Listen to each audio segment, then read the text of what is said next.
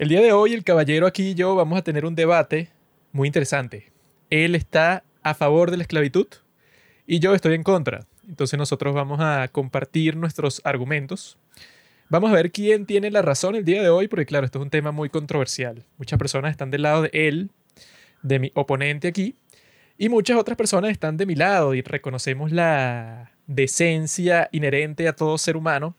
Reconocemos que Dios hizo a todos los seres humanos exactamente iguales, mientras el caballero aquí presente él dice, bueno, él tiene sus argumentos, pero él piensa que no, él piensa que unos deben reinar sobre otros. Y por eso hoy, que bueno, que eso es un debate que es muy actual en el 2023, todo el mundo está diciendo, bueno, debería existir la esclavitud otra vez o no. Muchas personas están, eh, o sea, compartiendo todas esas discusiones en Twitter, en Instagram, en threads, en todas esas cosas, ¿no? Y nosotros, como tenemos este, este podcast, entonces lo vamos a usar como plataforma también para, para ver quién tiene la razón. Y yo creo que yo la tengo. Igualdad ante la ley, no igualdad en general. Ah. Podemos hacer un trato entonces. Podemos tratar a los chinos como iguales, pero todos sabemos que su lugar mm, está debajo de nosotros. Yo recuerdo una anécdota de mi tatarabuelo que él estaba caminando por la calle y supuestamente vio a uno de estos tipos encapuchados que llevaba a uno de estos señores, pues así, agarrado con una cuerda. A los oscuros. En Virginia, en los años 60. Claro. Y yo le dije, abuelo, no sé, si eran todas las bromas que hacía Lincoln en la película, que el tipo siempre se sacaba una anécdota del culo y me sorprendía que la gente sí le prestaba atención y que, ah. Porque es el presidente. Cuando tú haces eso y lo intentas hacer, todo el mundo te dice, sí le atención niño, pero cuando lo hace el presidente, pues, o cuando lo hace el jefe de la empresa frente a los empleados, todo el mundo se ríe así, sea el chiste más estúpido del mundo. este episodio tenía que salir en junio para celebrar el Juneteenth. O sea, es una fecha inventada por los comunistas para hacer sentir ah. culpables al hombre blanco. Nosotros quisimos sacar este gran capítulo sobre Lincoln, porque Lincoln es una de las más grandes figuras de la historia universal. Y mm. porque estamos en el mes de julio, y hace una semana nada más fue el 4 de julio, que esa es la fecha más importante quizá de todo el año. Para mí es más importante que Navidad, que mi cumpleaños, que el cumpleaños de Minji, que es en abril. Es más importante para mí que todas esas fechas. Juan, que es una patria, yo preferiría hablar de, bueno, las grandezas del continente suramericano. No existen y que la gente estaba aquí festejando la, la firma del acta de declaración de independencia de Venezuela, que es el 5 de julio.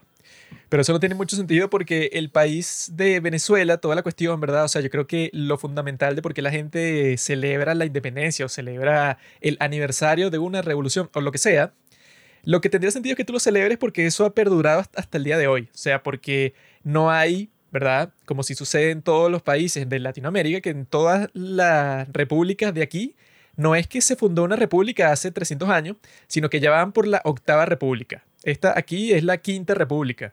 Y han escrito como 10 constituciones y han tenido como 10 guerras civiles y han matado a mil presidentes. O sea, es como que una cosa que tú estás celebrando un acto simbólico así de hace mil años, pero que es raro porque claramente no tuvo éxito porque, ajá, tú te independizaste, pero luego lo que hiciste fue un gran desastre y todos los países de Latinoamérica son una porquería subdesarrollada en donde nadie quiere vivir excepto unos par de indígenas. Del acta de independencia.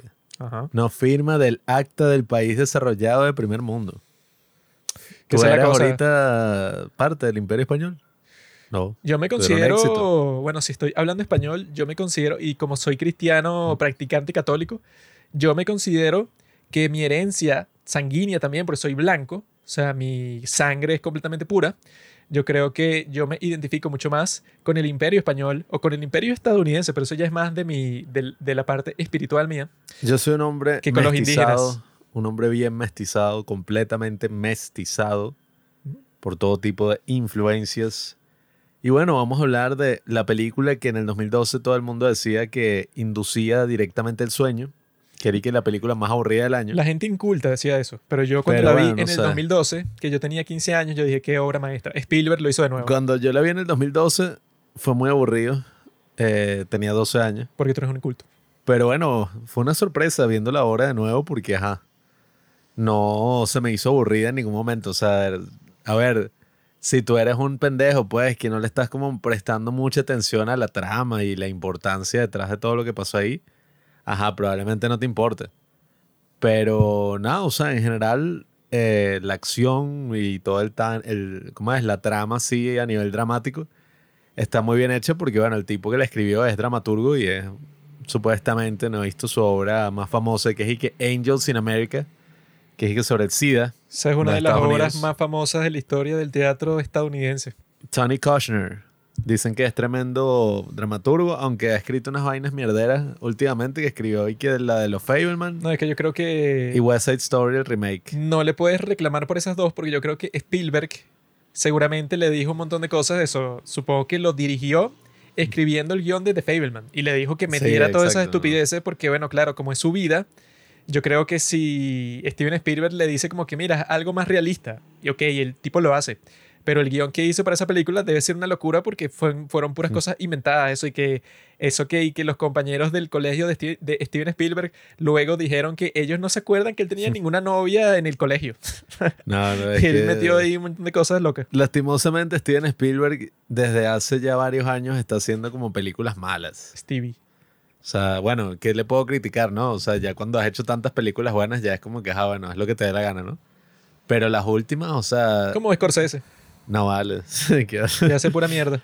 Scorsese sí se va tenido, pero este otro, Ready Player One, una que se llama The BFG, que es como un monstruo gigante, que es un cuento para niños, bien mala. Eh, The Fableman, West Side Story. O sea, todas son medio malas. Y tienen como que un estilo cinematográfico que no tiene como mucho de especial, no sé. Un poco cheesy, un poco cursi. Pero bueno, nada, en el 2012 fue un gran año para el cine, salieron muchas películas.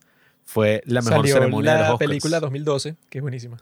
Estuvimos a punto de terminar, todos muertos por el calentamiento global inducido por los mayas. Yo me acuerdo que yo tenía miedo en ese año, yo dije, ay, no, el 21 de diciembre. Y, ajá, o sea, estrenaron la película esa de mierda que nadie ha vuelto a ver. O sea, yo creo que nadie ha visto esa película una segunda vez. Yo la he visto unas cuantas veces porque la pasaba mucho por televisión y era fino ver y que, mira, se está cayendo el edificio. Entonces, que esa toma no la entiendo mucho, pero es mm. icónica porque sale en el postre y todo. Que es que literalmente la Tierra, el continente en donde están, se está hundiendo en el mar.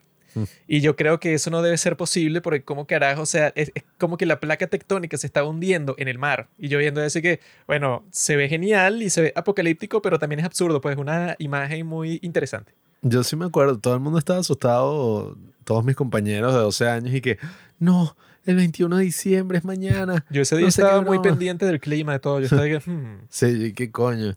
Y el día siguiente me acuerdo que compartieron así en el YouTube de aquel entonces un video de NASA y que, ay, ¿por qué eh, nosotros fuimos los que nos equivocamos a leer el calendario maya? Eso nunca dado esa fecha. Y yo, buena fecha para sacarlo, ¿no, maldito? O sea, el día después nos asustaste a todos durante todo el año.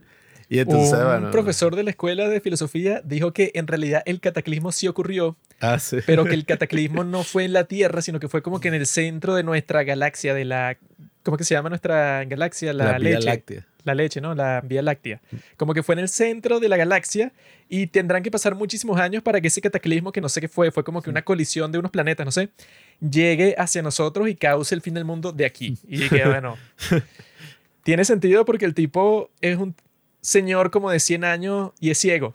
Y yo supongo que todas las personas que se han vuelto ciegas tienen como que un tercer ojo y perciben unas cuestiones que uno no sabe eso de dónde la sacaron, pero yo creo que es verdad. Vio demasiada pornografía y teorías conspirativas en internet. Ah, no, si fuera por eso. Y sabe la verdad.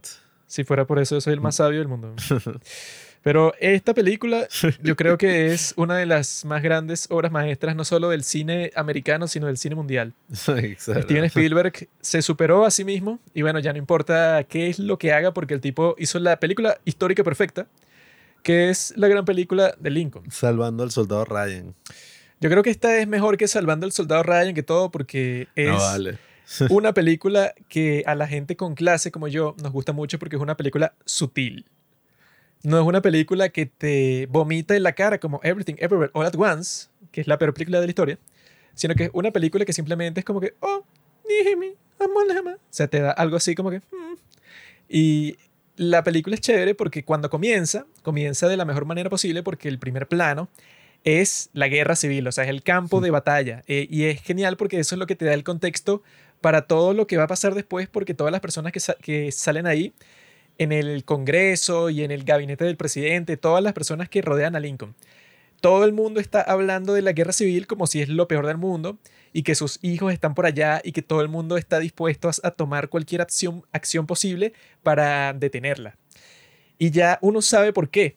Porque cuando tú ves ese plano al principio, te da un golpe de realidad, porque tú cuando te imaginas una guerra así, bueno, como todo el mundo está cargando un rifle, tú piensas que es como las guerras, eso pues las más contemporáneas, en donde, bueno, tú simplemente le disparas al otro y ya. Pero como han funcionado las guerras en casi, en casi toda la historia, es recientemente que, ha, que se ha convertido como que en una carnicería distinta. Pero antes es que tú vas con tu rifle y tal, entonces tú disparas una vez y ya no puedes disparar más porque para dispararlo de nuevo tendrías que tener el tiempo y el espacio para cargarlo y eso tarda, no sé, como tres minutos. Entonces tú lo que hacías era que disparabas y ya después el resto de la pelea era sacándole los ojos al tipo del frente.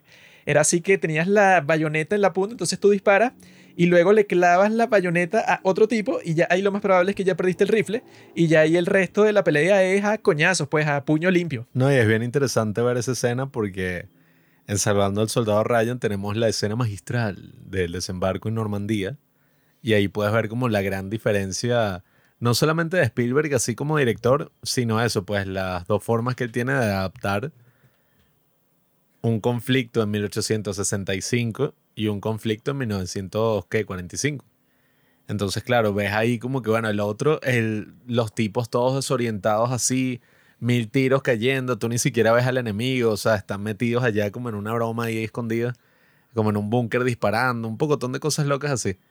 Todo el mundo desorientado. En cambio, en esta ya es como una confrontación más física, pues a un tipo le pisan la cara así en el lodo, todos cayéndose a golpes, ves que sería mucho mejor estar en la Segunda Guerra Mundial en ese desembarco de Normandía, porque por lo menos cuando los tipos llegan ahí, o te cayó una bomba encima, o te dieron una ráfaga, una ráfaga de tiro, te hicieron un montón de cosas, pero que son súper rápidas. O sea, que tú te mueres así y puede ser horrible que si por unos segundos o por unos minutos, pero ya estás listo.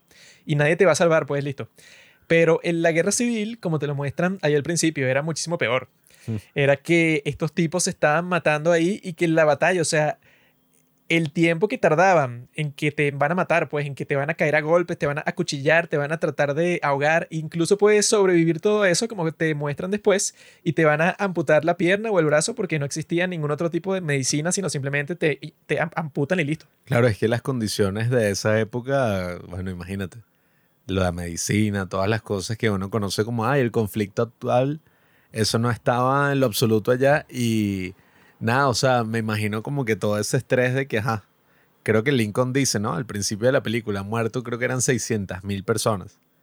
Y todas el mismo país, o sea, ni siquiera fue como que no, que el enemigo y fuimos para allá. Se están matando todos entre ellos. Y luego van a tener que vivir todos juntos otra vez porque, bueno, se terminó la guerra al final y ahí es que se van a tener que fraternizar de nuevo, o sea, están en esa situación y que estuviste en la guerra por todo ese tiempo, pero ya terminó y ahora esas personas vuelven a formar parte del país como cuando ayer se estaban matando, o sea. Sí, no, que bueno, eso es una locura, o sea, incluso con todo lo que se ha dicho en la actualidad sobre el racismo y sobre Estados Unidos, ay, el cuadrado negro en Instagram, todo esto, mucha gente como que, bueno, no aprovechó la oportunidad de rememorar un poco cómo fueron todos estos procesos en Estados Unidos. Y algo que yo creo que sí es evidente, ¿no? O sea, incluso desde la misma intención de los padres fundadores. Es que tú ves que, bueno, no es que todo y que el consenso de la época era y que no, la esclavitud está bien, pues, o sea, no se da culo, todo eso es normal. Ese no era el consenso de la época. O sea, incluso en 1776 habían padres fundadores que, bueno, yo creo que eso lo leí en algún sitio por ahí que decían que muchos decían y que, bueno, ajá, uno de los grandes fallos que tuvimos en la creación del país y tal fue que no pudimos con esto de abolir la esclavitud y que tomó casi 100 años y una guerra civil el poder siquiera hacer una enmienda para abolir la esclavitud ni hablar de todo lo otro que, vino después, o sea, que también tuvo mucho más tiempo que fuera que, bueno, es que fue como lo que dijiste, que bueno, todo el punto de que hubo una guerra civil es que no existía ningún consenso en la época, sino que un lado quería acabar con la esclavitud para siempre y el otro quería que la esclavitud estuviera garantizada que iba a existir para siempre. Mm. Y por eso es que comienza la guerra civil porque cuando Lincoln se convierte en presidente, los estados del sur pensaban que el tipo, bueno, o iba a terminar con la esclavitud lo más rápido posible, o el tipo iba a asentar las bases, o sea, el tipo iba a comenzar con una serie de leyes para que la esclavitud con el tiempo se terminara. Y como te dicen en la película, si quitaban la esclavitud, fue imposible por mucho tiempo, porque si quitaban la esclavitud, entonces la economía del sur se va para el carajo, porque los tipos han dependido muchísimo tiempo de que los esclavos hagan tu trabajo por ti que eso, o sea, si tú te imaginas las grandes figuras de la historia, entonces hay personas como Platón o no sé, como Thomas Jefferson, que tuve su vida y no, el tipo escribió, no sé, 10 eh, libros y viajó por todo el mundo y hizo tal y tal, ¿no? Entonces, claro, ¿cómo logras eso? Porque tienes un montón de esclavos, que debe ser muy cool, que bueno, los tipos te hacen todas las comidas y tú simplemente estás sentado en tu escritorio leyendo todo el día, escribiendo todo el día. Los tipos incluso hacen como le hace la mamá de Cartman a Cartman, que cuando quiere defecar te ponen una basinica debajo de donde estás sentado y defecas ahí. Bueno, eso pues ese es el trabajo de los esclavos, para que tú pases todo el día haciendo lo que quieras y los esclavos, bueno, se encargan de absolutamente todas las tareas y tú no haces nada. Eso suena muy bien, ¿no? Y así es como esas grandes figuras de la historia, como muchos filósofos, como Platón, como Aristóteles, bueno, son súper mega famosos. Esos dos filósofos escribieron 10 mil millones de libros y de esos 10 mil millones sobrevivieron, no sé, como 20 por cada uno. Y tiene sentido porque, claro, si tienes esclavos que te siguen a todas partes y que los tipos simplemente cumplen todos los deseos de tu corazón y tú te puedes concentrar 100% en escribir o en hacer lo que tú quieras, bueno, es como que una institución que siempre ha existido. Yo estoy en contra de la esclavitud, pero... pero tiene una buena razón para existir porque, bueno, digamos que eso le permitió a todos estos genios darnos todas estas joyas, ¿no? Eso que es gracioso porque eso, yo lo que estoy leyendo ahorita, que es de este tipo Karl Popper, tiene un libro en donde él dice que, bueno, que este Platón tiene ese libro, La, República, ¿no? No le importa eso, Nerd. Mm. Estoy resumiéndolo este Platón, como tiene ese libro, La República, la gente piensa que no, claro, Platón fue el que puso la, eso, como que el que primero tuvo la idea de que se organizaran las personas y que existiera la democracia. O sea, como que la gente tiene una idea un poco abstracta de cuál fue la contribución de Platón a las instituciones políticas y tal. Y en realidad, si tú lees La República, es que el tipo es un maldito enfermo. O sea, el tipo básicamente dice eso, pues, o sea, es como que el completo opuesto a Lincoln. Dice todo el tiempo y que no, bueno, es que los esclavos tienen que ser esclavos porque los griegos somos mucho mejores, los bárbaros no sirven para nada y hay gente que simplemente, sí, eh, ¿cómo sea? Nace para ser esclavo. Y entonces en mi sociedad no va a ser como es ahorita, en donde hay esclavos y hay gente que los quiere liberar, o sea, que quieren cambiar el status quo.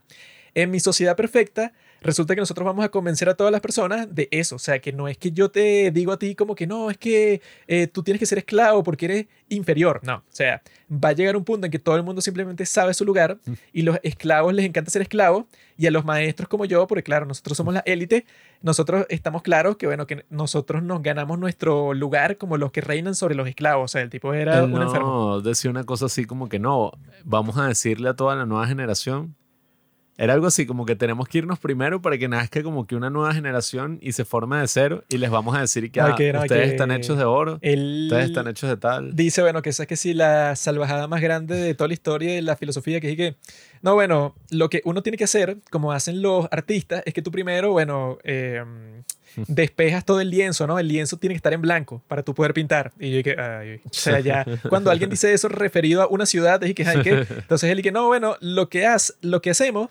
es que a todos los, eso, a todas las personas mayores de 10 años las, las desterramos.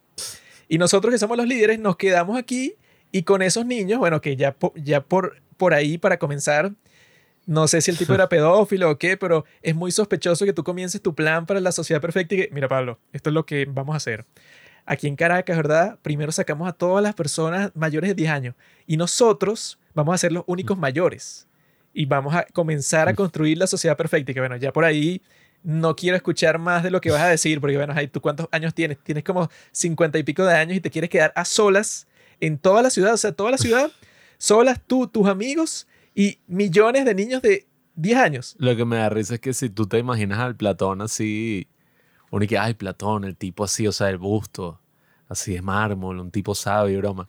O también puede ser un viejo gay extremadamente racista que, bueno, tiene como ideas. Que tiene esclavos, que tiene todo, o sea, y que, bueno, es esclavista, pedófilo, filósofo, o sea, el tipo era un completo genio. Que probablemente uno fuera y que, ay, Platón, y que, ¡asco! No, es que, bueno, lo que te muestran en el libro también es que ya, o sea, que uno puede ver al pasado, entonces tú dices que no, claro, es que en esos tiempos no existía la democracia ni nada, entonces él no sabía y que no. En el tiempo de Platón había gente normal y que, mira, bro, estás loco. Ya hay un tipo que es demócrata, que es Pericles, bueno, que es anterior a él y todo, y hay mucha gente que simplemente quiere votar y no quieren tener esclavos y tal, o sea, ya esa gente existía en sus tiempos. Y él decía que, bueno, esas personas son unos imbéciles y no, incluso son unas maricas, o sea, son afeminados. Porque si tú no quieres tener esclavos y quieres que la gente sea libre, es que tú eres medio marica. O sea, que el tipo no es que es bestia con los estándares de hoy, es que era bestia en esos tiempos y la gente se lo decía y que bueno, tú estás loco. Ay, eso sí es gracioso, ¿no? Al ver la historia sí es como más interesante. Porque, ajá, siempre es como que no, este tipo. Que eso siempre dicen cuando alguien se muere, o es que sí, un autor de una obra, no sé qué broma, ya no es la persona, es la versión idealizada que la historia crea de esa persona. Entonces, claro, a uno cuando le enseñan estas cosas es como que este tipo, bueno, a mí me da mucha risa que en nuestra escuela de filosofía, tanto la profesora de Platón como la profesora de Aristóteles son mujeres. Entonces ellas y que no, Aristóteles, el gran filósofo. ¿Usted sabe qué, qué, pensaría Platón de que miles de años después su materia le está dando una mujer?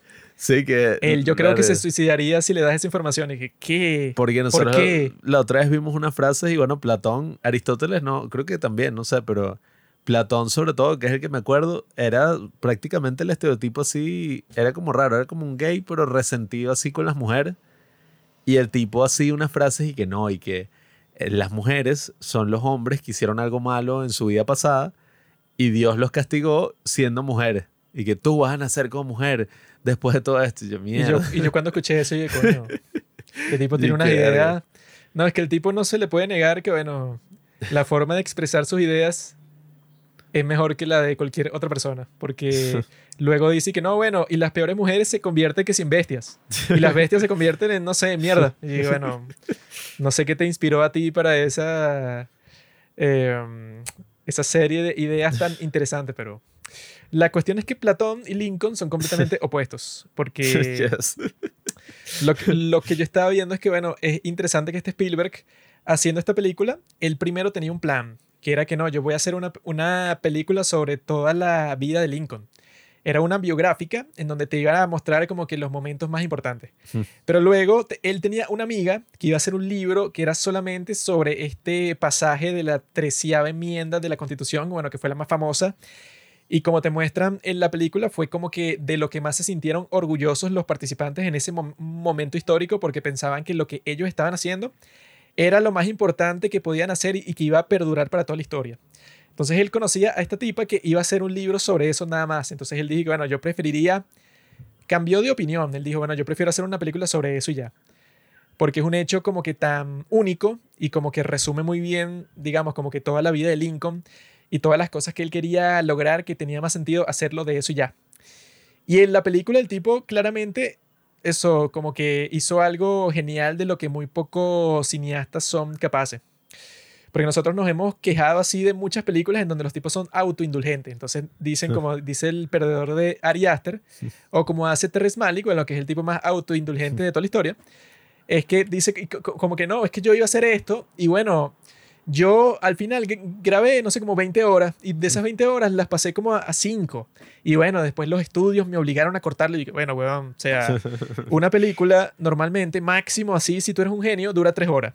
Y tú de enfermo, ese, en el caso de Ari Aster con Midsommar, el tipo dice que no, son 4 horas y es una historia estupidísima, o sea, es una vaina a quien a nadie le importa. En cambio, Steven Spielberg con esta, que el tipo está hablando, bueno, de la figura histórica que sí más importante de toda la historia de los Estados Unidos de uno de los momentos más importantes de toda la historia del mundo. Y el tipo es capaz de como que de cortar todo, pues, o sea, de editar las partes que él piensa que son las más importantes. Y tú si tienes el contexto, pues, o sea, de la historia de Lincoln y tal, te puedes dar cuenta que, bueno, como que las cuestiones que te muestran en la película son, no sé, como que eh, de todas las cosas que tú puedes decir sobre Lincoln, así como que en cuanto a hechos, las cosas que pasaron tanto en su vida como en su presidencia, como en la guerra y todo, lo que te muestran en la película es como que un 0,01%. O sea, Lincoln, incluso hay varias escenas que no salen, porque te está mostrando que si a sus hijos, o te está mostrando a los tipos que están haciendo todo el plan para comprar los votos, o qué es lo que pasa en el Congreso, que Lincoln nunca va para el Congreso y tal. Claro, pero al final es más sobre la situación en general de la decimotercera enmienda. O sea, la película se llama Lincoln, pero a diferencia de otras biográficas como, no sé, la película esta de J. Edgar Hoover, que es medio mala, eh, con Leonardo DiCaprio, o todas estas otras musicales que hemos visto, o sea, qué sé yo, Elvis. Hamilton. Eh, no, no, sobre toda su vida completa. Hamilton sí cuadra. Pero, ¿cómo es esta Bohemian, Bohemian Rhapsody? Ah, bueno. O sea, esas otras que son como, bueno, te tratan de contar toda la vida del carajo y al final es como que no te contaron nada, pues, lo más Linealmente, que es lo más estúpido que puedes hacer, porque, bueno, si son, no sé, 40 años Sí, no, al final se siente como tan profundo como, bueno, leíste la vaina de Wikipedia así a las 12 de la noche y, y verga, y te fuiste directo hasta el final, muerte. Por eso es que tienes que ser un genio para hacer una película como esta, porque el tipo lo que hace es sintetizar, sintetiza todos los temas que tú puedes ver sobre Lincoln, y bueno, yo como me leí la biografía de Abraham Lincoln, porque soy mejor que ustedes y mejor que Pablo, obviamente, mm. yo viendo la película me estaba dando cuenta de eso, de que el tipo sí Em, como que le puso ciertas características a Lincoln que son como que las que más se conocen, pues las más famosas del personaje. Pero las integró con esa historia que él quería contar, que era la de la treceava enmienda, que de la forma que te la cuentan ahí es genial porque eso, porque te muestran la perspectiva del Congreso. Y de ahí era lo que estaba diciendo eso de que no existía el consenso en esos tiempos, porque bueno, dentro del mismo Congreso, dentro del mismo partido republicano, que es anti-esclavitud, lo que dicen desde el principio que mira, es que no hay consenso, o sea, dentro del partido nadie se pone de acuerdo, mucho menos vas a estar convenciendo que unos demócratas para que te ayuden, eso es imposible. Es que en esos tiempos, y ese era como que uno de los problemas principales de Abraham Lincoln como persona, es que él, por muchísimo tiempo, él, claro, era, él, siempre era anti-esclavitud, porque él viene del estado de Kentucky, Kentucky Fried Chicken. El tipo luego se mudó, mudó a Indiana y luego se mudó a Illinois. Y todos esos son estados libres, o sea, son estados en donde nunca hubo esclavitud desde el principio. Como Nueva Inglaterra, que es donde está Massachusetts, donde está Boston, pues, o sea, que ahí las personas del norte solían ver toda esa cuestión de la esclavitud como que, bueno, esos son unos enfermos. Nosotros compartimos el país con ellos porque no nos queda de otro, porque fue todo el punto. Pues, o sea, lo que más tenía sentido es unirnos como una sola nación por 10.000 razones, porque no tenía sentido estar, no sé, hacer como 10 naciones distintas, sería muy estúpido porque la gente se va a aprovechar de nosotros. Mientras más pequeño sea un país, más, eh, menos influencia tiene. Estamos hablando contigo, Latinoamérica. Y eso fue exactamente lo que pasó en, en Latinoamérica porque nosotros literalmente no hay razón por las cuales, por ejemplo, no nos vayamos para todo el continente, que sí, Venezuela y Colombia ¿Por qué Venezuela y Colombia son dos países? Por ninguna razón. O sea, porque las personas que estaban al mando en ese momento como que no tenían la más mínima idea de cómo crear un consenso. Que eso es lo que es experto Lincoln. O sea, que una de las características principales de Lincoln, por la que es que si la figura histórica, yo creo que incluso... Bueno, yo creo que podemos decir que está al mismo nivel que George Washington en cuanto a las cosas que logró. al mismo nivel de Chávez. Porque el tipo, como te muestran en la película, él como personaje puede ser frustrante para, para muchas personas porque hay gente estúpida en este mundo que no comprende cómo es que funciona un sistema democrático que tiene un Congreso, que tiene una Corte Suprema, que tiene como que mil factores de poder distintos que de alguna forma se tienen que poner de acuerdo con las cosas que va a pasar. Hay mucha gente, sobre todo gente de Latinoamérica, que bueno, que lo siento, pero la gente de Latinoamérica políticamente es particularmente estúpida. O sea, particularmente no saben cómo coño votar, no saben nada. Somos, Juanqui. No, Somos Latinoamérica. Yo estoy por encima. Tú no eres gringo. Porque las personas de Latinoamérica, y yo he escuchado esto 10 mil millones de veces, y bueno, los estadounidenses también se han contagiado de ese virus. Porque tú dices que no, ay, ¿qué, ser, ¿qué sería lo mejor? Que bueno, que el presidente que yo quiero gane, ¿no? Y sería muy cool que el tipo tenga todo el poder que él quiera para que el tipo pueda pasar todas las leyes que yo quiero. Y eso no puede tener ningún efecto contraproducente. Eso lo dicen con todos, con Petro, con el maricón de México, los de Argentina, todos siempre cuando hay una nueva elección, ves un montón de descerebrados, bueno, que no saben nada y que el 100% de ellos son de izquierda, porque la gente de izquierda es estúpida de por sí dicen así que no, es que eso sería genial. O sea, yo no sé por qué el Congreso le pone tantas trabas al presidente. O sea, por qué el presidente de México simplemente no puede hacer todas las cosas que él quiere y eso, Petro, eh, o sea, que el tipo se mete en Twitter y que no, mira, otra vez el Congreso saboteándome. Eh, mira, maricón, te explico. Todo el punto del sistema este de mierda, que es el único que funciona en este mundo, es que tú tengas que ser como hizo Lincoln, ¿verdad? Lincoln no es una marica como tú. Lincoln siendo presidente, él sabía que, bueno, que él sí quería abolir la esclavitud, que es 10 mil millones de veces más difícil que cualquier estupidez que está haciendo eh, Petro en Colombia, que está ahí que no, que yo quiero que Colombia deje de vender petróleo. o sea, no sé. es peor, Juanqui, que el racismo de Estados Unidos. Es muchísimo más fácil que lo que estaba haciendo Lincoln. Entonces, Lincoln, el tipo, bueno, claro, tenía que ponerse de acuerdo con todas las personas que lo odiaban, o sea, con gente que literalmente apoya la esclavitud te tenías que reunir con esas personas, tenías que hacer todo lo posible, bueno, te tenías que reunir con los que literalmente comenzaron una guerra civil para matarte a ti y a todos los que conoces, o sea, porque claro, ellos querían matar a Lincoln primero. Y se, se reúne con ellos, hace todo lo posible para que sea como que, bueno, vamos a tratar de llegar a un acuerdo, a la paz y tal. Y los mejores presidentes de los Estados Unidos son así, son como Franklin Delano Roosevelt, varios presidentes así que fueron súper influyentes. Porque los tipos reconocen que es como que, bueno, ok, claro, lo mejor del mundo sería que eso, si yo soy colombiano y a mí me gusta Petro y que no, sí, qué fino sería. Que Petro simplemente, bueno, ajá, él tiene todo el poder para hacer lo que él quiere y eso mejora la vida de todas las personas. Pero yo no sé si tú te has puesto a, a pensar por dos segundos eso estúpido, que es que, bueno, digamos que Petro hace todo eso, ¿no? Y bueno, si el sistema sigue siendo democrático, va a haber otro presidente digamos que ese presidente a ti te cae muy mal, el tipo es que es un ultraderechista que de alguna manera llega al poder porque, no sé, la gente lo escogió. Y el tipo ahora disfruta del mismo poder que disfrutó Petro. Y ahora pasa lo que tú querías, pero al revés. Ahora todas las cosas que tú no quieres pasan rapidísimo y no sé, y te jodiste, pues, y te meten preso, no sé, por expresar tu opinión. Como eso puede pasar, el sistema democrático como el de los Estados Unidos, bueno, que fue el primero de todo el mundo que fue así, los tipos crean todo tipo de poderes que siempre están en conflicto para que el cambio sea como que dolorosamente lento, como se ve en la película. Que los tipos han, o sea, los tipos intentaron todo tipo de cosas. O sea, este Lincoln, bueno, que es muy fina esa escena en donde el tipo está con su gabinete y los tipos le están diciendo, bueno, están tratando al presidente como un huevón. O sea, que le están diciendo que no, bueno, Lincoln, qué fastidio tú con esta estupidez, que no tiene sentido. No sé para qué nos metes en este problema, porque no nos preocupamos en la guerra y ya. O sea, esto es una vaina inútil. Vamos a terminar la guerra en vez de empezar con esto de la decimotercera enmienda de nuevo. Y este Lincoln, que es un genio, el tipo, bueno, les dio una explicación que sí de toda la historia de por qué hay que hacerlo ahora. Y que, mira, yo hice la eh, declaración de la emancipación pero eso solo aplica a esta situación militar. Y eso era porque, claro, para hacer que los esclavos del sur fueran libres. Pero la Corte Suprema dijo que yo no podía hacer eso. Y bueno, yo dije que son poderes de guerra y la gente me está acusando de que soy un dictador o algo porque como que me sobrepasé. Y eso mismo asumiría que Nada, o sea, ellos serían propiedad también y son propiedad que el presidente puede tomar en tiempos de guerra. Sí, entonces yo como que me estoy dejando llevar por los propios preceptos de ellos que dicen que los negros son propiedad.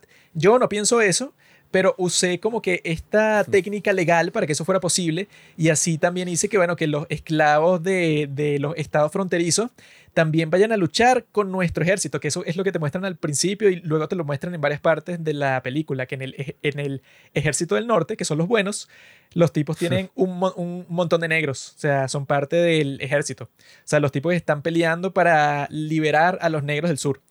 Entonces el tipo te está dando toda la, explicación en esa escena, bueno, que como que la cámara se mantiene así concentrada totalmente en Lincoln. Y el tipo le está explicando como que, bueno, como que él ha pensado 10 mil millones de, de, veces todas estas estrategias que él está usando. O sea que su objetivo final es liberar a los esclavos, ¿no? Y quizás lo que le gustaría a el congresista ese que hace Tommy Lee Jones que era como que el radical, el tipo que quiere que, bueno, que todos los negros sean libres hoy y que los negros ya tengan el derecho al voto y que ya sean completamente iguales a los blancos en todo sentido. Ese es el tipo más radical posible, el que simplemente quiere que, que, que todo... En la actualidad. Claro. Ese tipo simplemente quiere que, bueno, que eso, pues que el mundo mejore para mañana y eso, de una forma de blanco y negro. Pues ahorita todo está en negro porque están en la esclavitud, pero mañana es posible, bueno, que si el presidente y el Congreso y todo el mundo usa todo su poder, bueno, entonces eso va a cambiar de la noche para la mañana. Claro que, bueno, ahí están los dos aspectos importantes en el contexto político actual incluso. Ese tema de lo que hablaste de Latinoamérica es un fastidio porque cualquier elección que se hace acá siempre se está jugando todo o nada. O sea, siempre es como que, bueno, ajá, dependiendo del candidato que gane, el país cambiará para siempre. O sea, un, siempre, siempre es una cosa así súper estresante y siempre es que si, bueno, la diferencia entre un candidato y otro son que si, ay, bueno, ganó con el 3% de diferencia. Y entonces es muy gracioso porque ganan que si no, ganó con él, no sé, 52% del voto. Y el tipo dice, ajá, ahora sí, todo cambiará. Y es como marico. O sea, unas vainas. Aquí, bueno, en Latinoamérica incluso hay casos en donde el presidente, bueno, él había como 10 candidatos y él al final ganó, no sé, con el, el 38% de los votos. Pero como él ganó, entonces el tipo va a tratar de pasar las reformas más drásticas de todo el mundo. O sea, él va a cambiar el país en los cuatro años que él es presidente. El país va a ser completamente distinto cuando no ganó nada. O sea, eso con el 38%, una cosa así. Sí, o sea, eso es como lo que siempre pasa, ¿no? Acá en estos países y es súper frustrante porque uno viéndolo es como que coño, entonces todo siempre es como el espectáculo. Bueno, nosotros ni hablar, o sea, aquí ni siquiera existen elecciones. Pero, o sea, toda esa broma, entonces, claro, el candidato empieza decir, no, es que no me dejan gobernar. Y siempre quieren amasar más y más poder y convertirse en una cosa que, bueno, independientemente de si tú lo apoyas o no lo apoyas, eh, lo que sí es común, pues, a ambos bandos es la estupidez, ¿no? La estupidez humana. Y nada, o sea, eventualmente siempre abusan de ese poder, siempre hacen unas mierdas ahí terribles, que es lo que dicen de las revoluciones, pues, o sea, logran mucho en poco tiempo, pero también arrasan con todo, bueno. Destruyes todo ya. Sí, pues. Indiscriminadamente.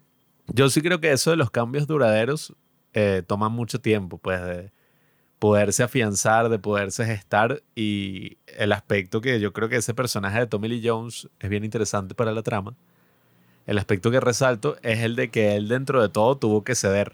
Y eso es como algo claro, ¿no? En la democracia, en cualquier tipo de consenso. Sí, o sea que si él se mantenía en el Congreso y que no, yo no puedo traicionar mis valores. Sí. Yo sé que los negros son exactamente iguales al hombre blanco y entonces si me lo preguntan públicamente sería una traición si yo digo que no es así. Mm. Pero el tipo lo convence y él dice, bueno, sí, yo no pienso que los negros son iguales en todo a los seres humanos. Mm. Y es un gran momento épico porque el tipo, bueno, eso se traicionó a sí mismo. Pero cuando le preguntan sobre eso, él dice, mira, yo llevo toda mi vida trabajando para esto.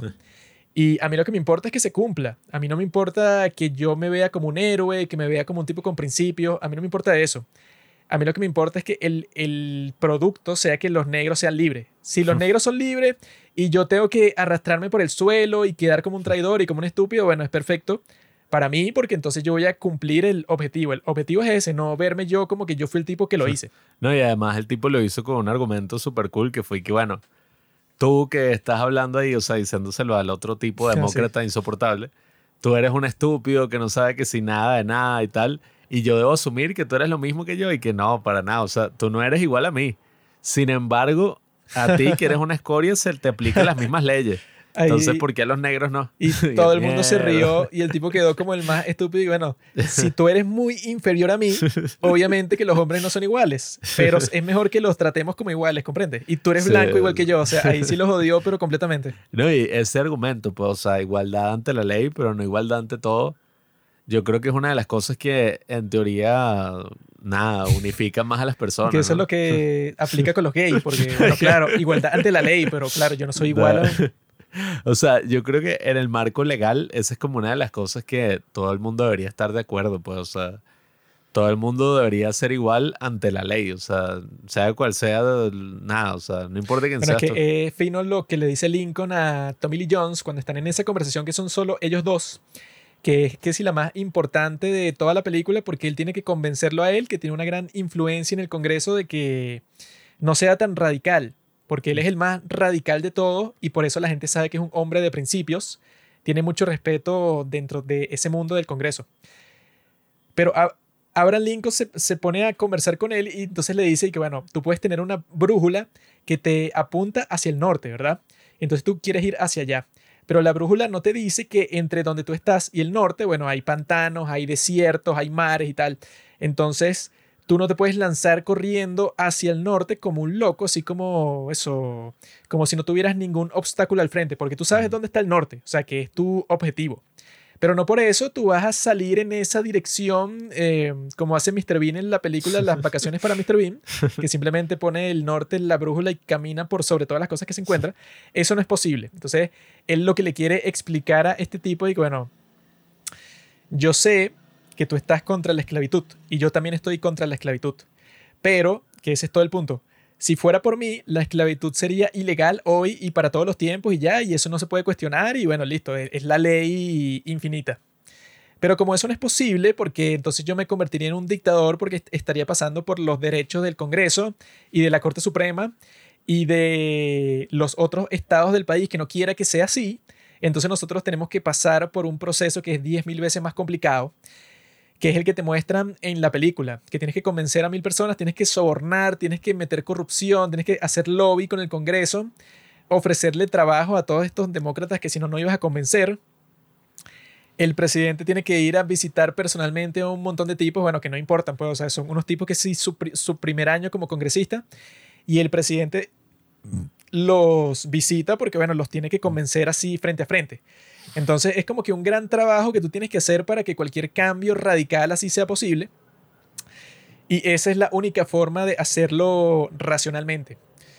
Porque eso era lo que estábamos conversando sobre Latinoamérica, que por aquí es que no, es que yo quiero que simplemente el presidente que a mí me gusta sea capaz de hacer todas las cosas que él quiera. Entonces, por ejemplo, aquí en Venezuela existía Cámara de Representantes y Senado. Y lo primero que hizo el presidente es quitar el Senado porque cuál es la necesidad de que yo tengo que pasar la ley por dos cámaras distintas, pues, o sea, que existen como que ese, esa doble actividad de escrutinio de la ley. Y la razón por la que eso existe es para que sea más difícil pasar la ley, ¿no? Esa es la lógica.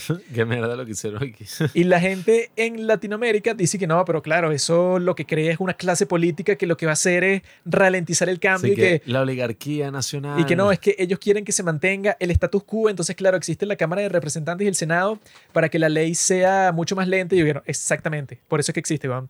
Todo el punto es que todo el sistema vaya súper lento, porque eso también lo dice Popper en su libro ese, que él dice un principio de qué es lo que tiene sentido cuando tú estás pensando en cómo escoger a tus líderes.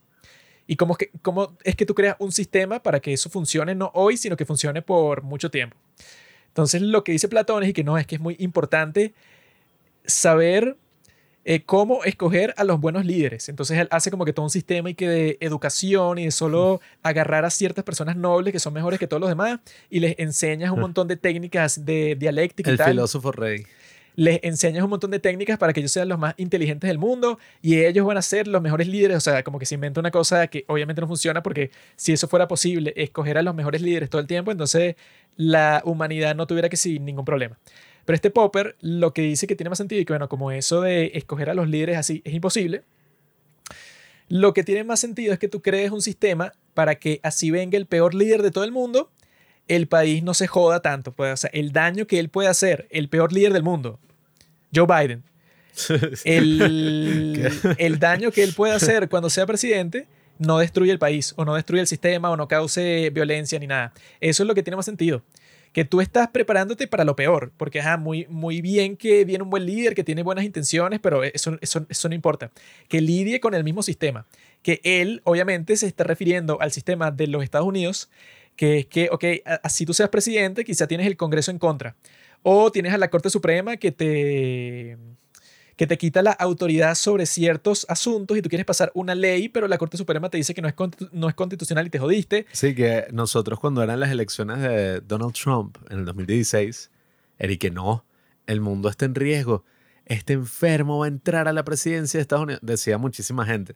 Y yo me acuerdo que nada, o sea, al final de su presidencia, nos reíamos porque era que, bueno, todos estos titulares alarmistas y todo lo que hablaba la gente estés a favor o no de Donald Trump, nada, o sea, si se hablaba como de qué locura, o sea, este tipo va a cambiar todo, no cambió casi nada, o sea, sí fuertemente, o sea, no hizo prácticamente nada de las cosas que, que, no, ¡Qué locura! Como le pasa a casi todos los presidentes, él al principio tenía el, Congreso entero mm. para el Partido Republicano. Y a los dos años, que son las elecciones que son a la mitad del, del periodo presidencial, que son del Congreso, el tipo perdió la Cámara de, Representantes, sí. El tipo perdió la Cámara de Representantes y tenía el Senado todavía, ¿no? Y entonces eso como que le dificultaba mucho más todo el proceso. E incluso cuando este Trump quería quitar una de las partes más importantes de Obamacare, un senador de su propio partido, que fue McCain, votó no, cuando él necesitaba todos y cada uno de los votos de su partido para pasar esa ley. Entonces es como que si tú quieres ser presidente de los Estados Unidos o de muchas otras democracias del mundo, como la de Inglaterra y eso, nunca puedes hacer lo que te da la gana, sino que siempre estás sujeto, bueno, que si todas las cuestiones que pasaron con el trato del, del Brexit, que en el caso de Theresa May, que fue la tipa que estuvo a cargo de ponerse a estructurar todos los tratos al principio cuando querían salir de la Unión Europea, que bueno, era así como que súper complejo. La tipa tuvo que cambiar el trato, no sé, como 20 veces, y los del Congreso, incluso los miembros de su propio partido, votaban en contra.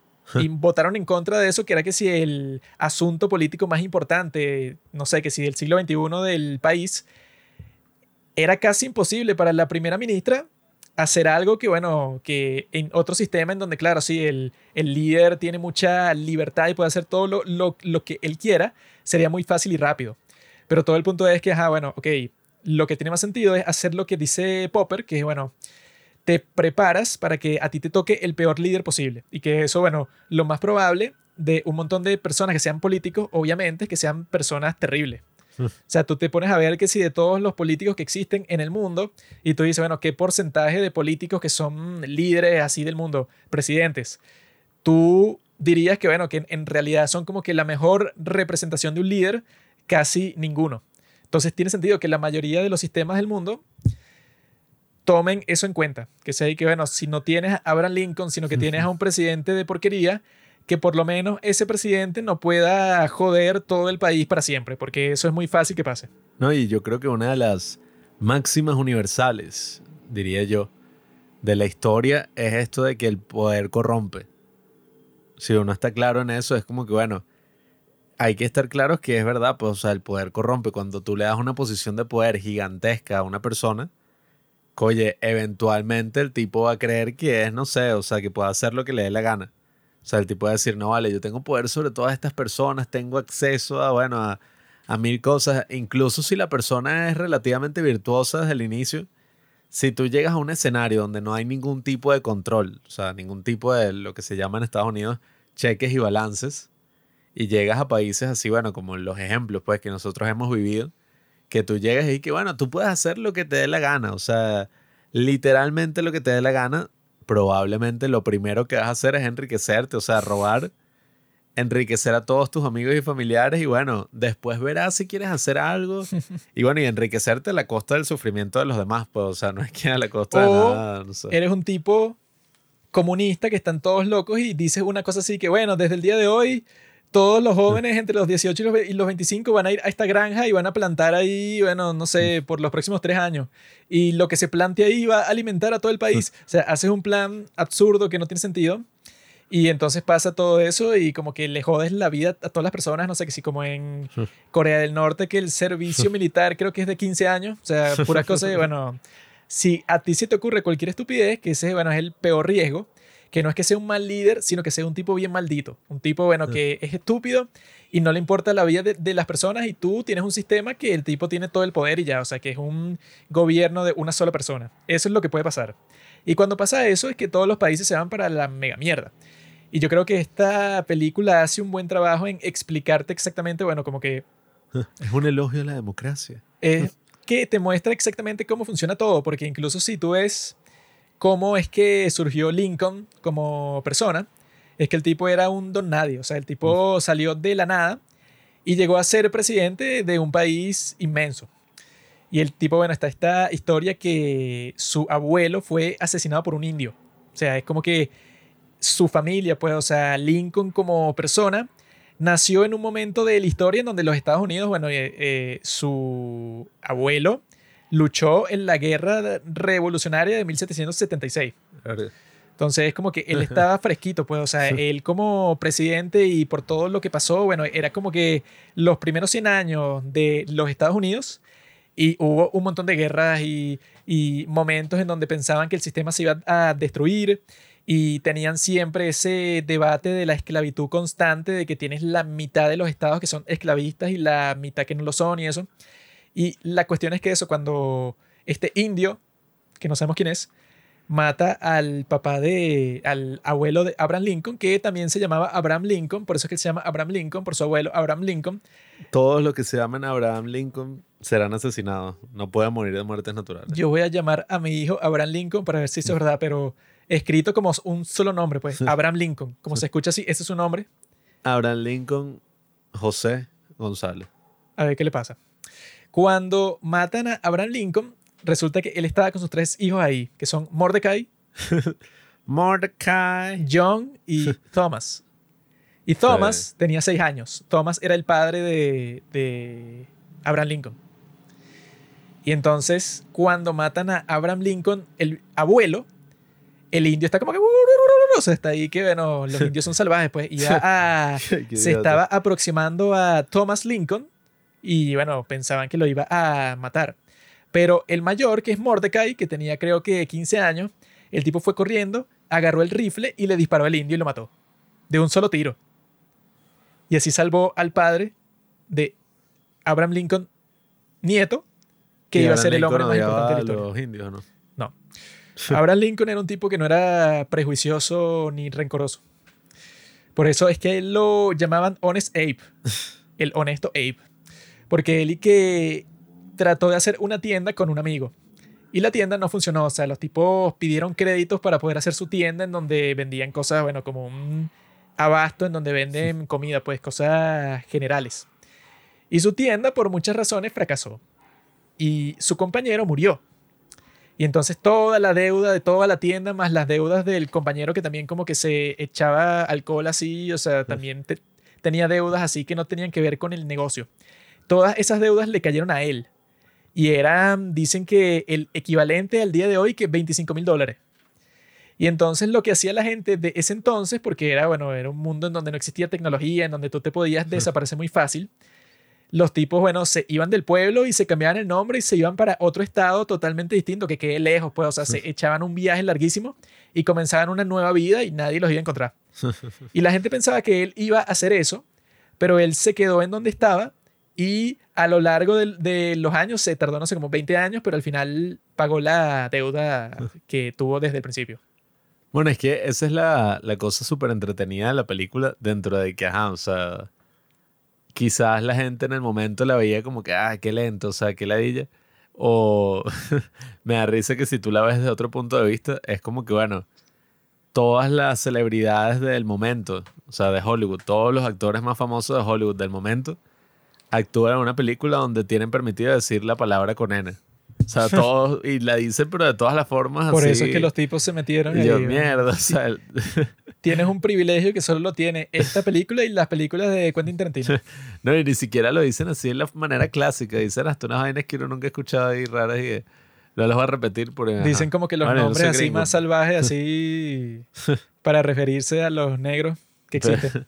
Pero bueno, nada, eh, ahí es que tú ves como que esa parte entretenida de la película, que es, bueno, lo interesante que era Abraham Lincoln, pues así, o sea, que él fue abogado y ves como que todas las anécdotas interesantes que el tipo tiene, como, ajá, en momentos de tú dices, coño, ajá, bueno, se jodió, tiene que conseguir a 20 tipos que voten del otro bando, que voten o al menos se abstengan para que les sirva la cosa.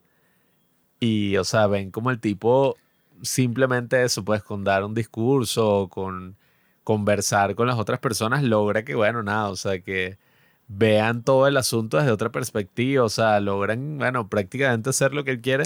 No, y él como que cuando hace eso siempre aligera las vibras del sitio. Sí, sí. Porque como que todo el mundo está que, no, pero ¿qué vamos a hacer? Porque tenemos que bombardear este sitio y tal. Y él dice, yo una vez conocí a una señora en un caso allá en, en 1832 que yo le dije, mira señora, eh, usted tiene que pagar su deuda. Y la señora me dijo, no, yo no voy a hacer eso. Así como que una historia que todos se están preguntando que eso qué tiene que ver. Estábamos hablando de un bombardeo y tú y que no, que la señora tal.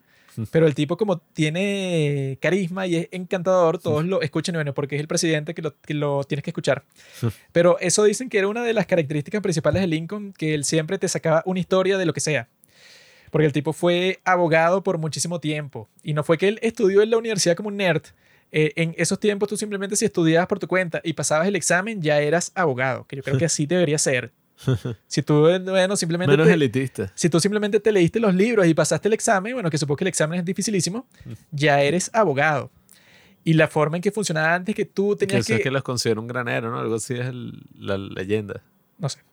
La cosa es que tú tenías que conseguir un abogado que estuviera dispuesto a ser tu mentor. Entonces tú eras su asistente y viajabas con él por ahí, porque la cosa es que él como abogado era interesante. Hay una estatua de él en donde está montando un caballo y leyendo un libro al mismo tiempo, que así era como él viajaba. Porque la cuestión era que él estaba en un circuito de cortes en donde era gracioso porque en esos tiempos como los viajes eran muy difíciles, como que viajaba el abogado de una parte junto con el abogado de la otra parte y los dos dormían en la misma cama. Y como que el acusado y todos, como que todos dormían en el mismo sitio, porque el juicio era que si en un pueblo en el medio de la nada. Entonces no es que tú vas a dormir en un hotel que tiene esos, no sé, 10.000 cuartos, sino que tú te vas que si para una casucha y que es supuestamente un hotel y unos duermen en el piso, otros duermen en la cama, otros duermen eso, en donde sea. Y el tipo iba por todas las partes eso de Illinois buscando así como de cuál iba a ser su próximo caso, porque claro, era como que una gran competencia ahí de ver quién iba a ser el abogado que podía triunfar y el que podía ganar mucho dinero. Y que como que esos tiempos no se le daba tanta prioridad a como que tú estuvieras, no sé, como que tú te supieras todas las leyes de memoria, sino que la gente también se dejaba llevar porque tú en el juicio, al final para convencer al jurado de tu argumento, bueno, entonces tú hacías un discurso poético, que sí, citando a Shakespeare y la Biblia y como mil cosas más, y al final tú que wow, este tipo sí es bueno con su, o sea, con la forma en que habla en público. Su oratoria. Y tú los convencías casi que sin importar mucho el argumento legal que tú tenías. Si tú hacías un buen espectáculo, las, las personas decían que no, este tipo es un gran genio. y él durante todo ese tiempo, bueno, tenía toda la experiencia del mundo porque él fue congresista, pero local, en la legislatura del estado, como cuatro veces. Y luego fue para el Congreso Nacional Luego se lanzó para el Senado y lo iban a poner de gobernador de uno de los nuevos estados de Oregon. Él se metió en la vida política, sí, pero de cabeza, pues, y al mismo tiempo era abogado. Al mismo tiempo tuvo varias historias con varias mujeres que como que tenía problemas ahí. Bueno, él tiene una historia que es parecida como le, como le pasó a Simón Bolívar. Que él supuestamente, este Lincoln creo que tenía 28 años, creo. Y él se enamoró de una chica de 18 que supuestamente quiere que la más bella del pueblo, no sé, una cosa así, ¿no? Y se amaban así, pero que ya se iban a casar, que era una cuestión, pero que todo el mundo decía que no, eso es como que una historia de amor, pero de novela. Y a la tipa le dio una fiebre de esas que te dan, bueno, cuando estás en un sitio así, eh, de la antigüedad, y la tipa se murió. Y este Lincoln, cuando pasó eso, es como que no, bueno, este, no sé, él tiene una frase así que es y que yo me siento tan mal que si repartiéramos toda la tristeza que yo siento en este momento a toda la humanidad, nadie podría sonreír. Así que, bueno, que el tipo está así como que en el peor estado del mundo.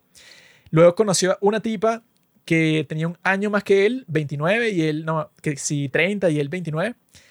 Y como que tampoco funcionó y él como que le mandó una carta a la tipa y que, bueno, eh, yo no sé si tú gustas de mí, así, pero una carta larguísima, como que en el lenguaje más formal del mundo.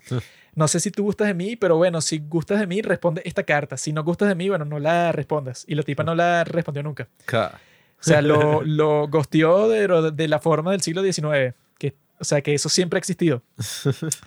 Y luego es que conocí a esta señora que es esa la que te ponen en la película Mary. Mary Lou. Que es raro porque la película está interpretada por Sally Fields, que te dicen por internet que la tipa tenía 20 años más que lo que tenía la esposa de Lincoln en ese momento. Ahora es que yo dije, coño, el bicho es arrecho, o sea, porque en la película parece una pareja de viejos de 70. Y dije, coño, los bichos así habrán cogido que tienen estos dos hijos, uno de, no sé, 10 años el otro bicho que ya debe tener, ajá, 18, no sé, y el otro carajito que se les murió.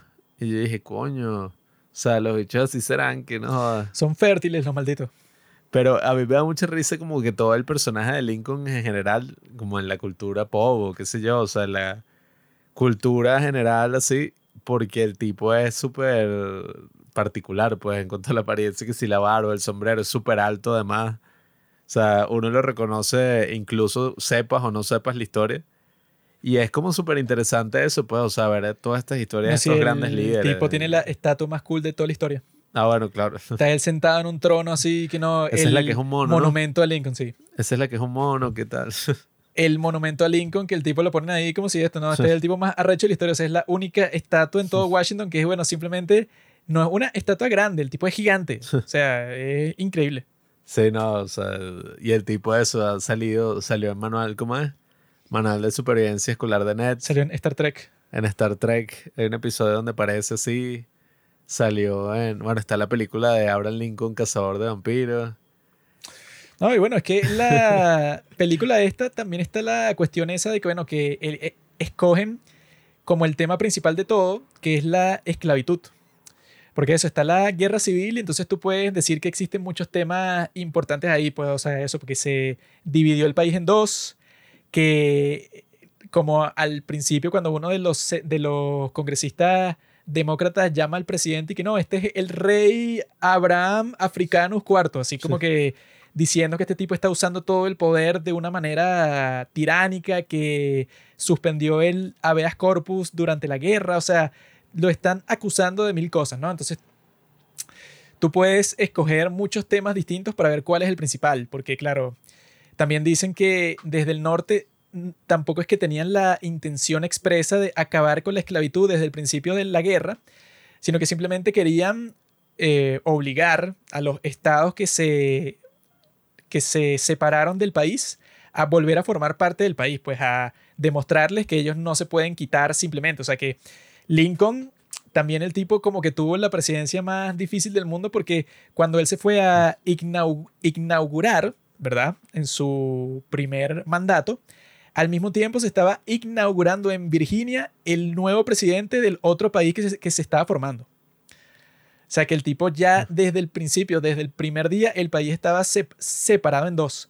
Y muchas personas le decían y que no, bueno, Lincoln, o sea, tienes muchas opciones, puedes dejar eso así ya, porque sería mejor eso que comenzar una guerra porque vas a derramar mucha sangre y los jóvenes del país van a sufrir y bueno, todo el mundo puede, o sea, porque se van a morir sus hijos. O sea, va a ser una de las peores tragedias del mundo.